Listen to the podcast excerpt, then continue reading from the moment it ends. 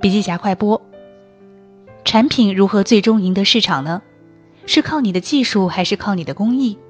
这些啊固然都重要，但更重要的是有没有将心注入到你的产品当中。我们经常忘记，产品里有一个最重要的看不见的元素，就是心。没有心，就只是一个平庸的产品而已。负责修缮天坛木匠的一段话，更是让稻盛和夫明白，一个好产品或者一个好的制造企业领导人，应该是能够听见产品声音的人。庄子说：“道需要通过娴熟的技法达到。”那技法是来自于哪儿呢？来自于将心投入到你眼前的世界里，从心和物的对立到心和物的和解，一直到心和物的合作，这样一种状态。